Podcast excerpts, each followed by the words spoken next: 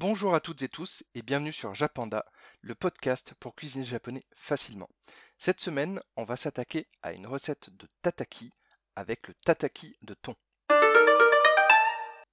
Alors tout d'abord, si vous ne connaissez pas le tataki, il s'agit d'une pièce de poisson ou de viande dont le centre est encore un peu cru alors que l'extérieur est cuit. La technique et le nom tataki viennent bien évidemment du Japon comme le cœur doit rester rose, il est impératif que la cuisson soit très courte et se fasse sur toutes les faces de la pièce. Il faudra bien entendu adapter le temps de cuisson en fonction de l'épaisseur du morceau que vous allez cuire. Pour l'accompagnement, libre à vous donc du coup de choisir.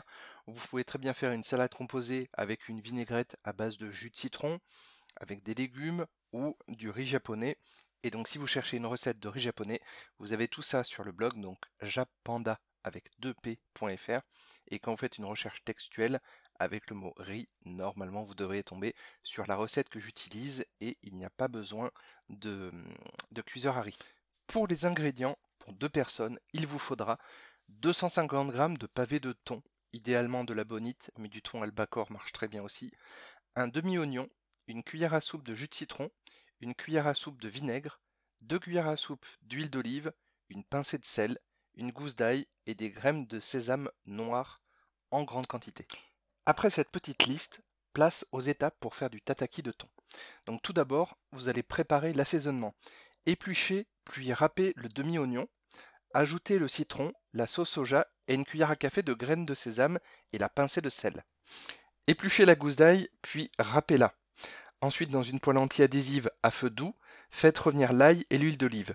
Une fois que l'ail commence à être bien doré, Ajoutez ce dernier et l'huile d'olive de la poêle dans la sauce à base d'oignon.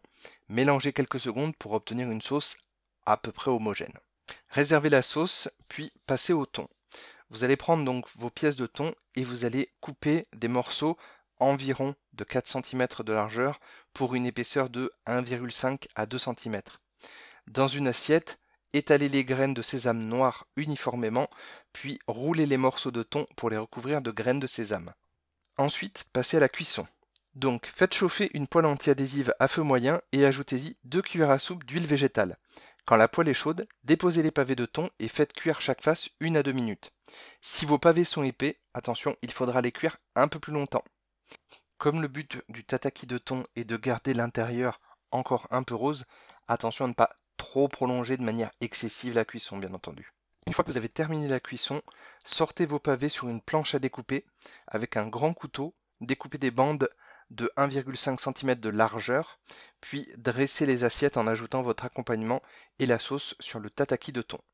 Si vous cherchez une recette de tataki de saumon, cette fois-ci, elle est disponible sur le blog de coup jappanda avec 2p.fr et vous pouvez faire une recherche textuelle directement sur la petite loupe si vous êtes sur PC ou euh, sur les trois petits traits en haut à gauche qui s'appelle un menu burger. C'est pas moi qui ai inventé le nom.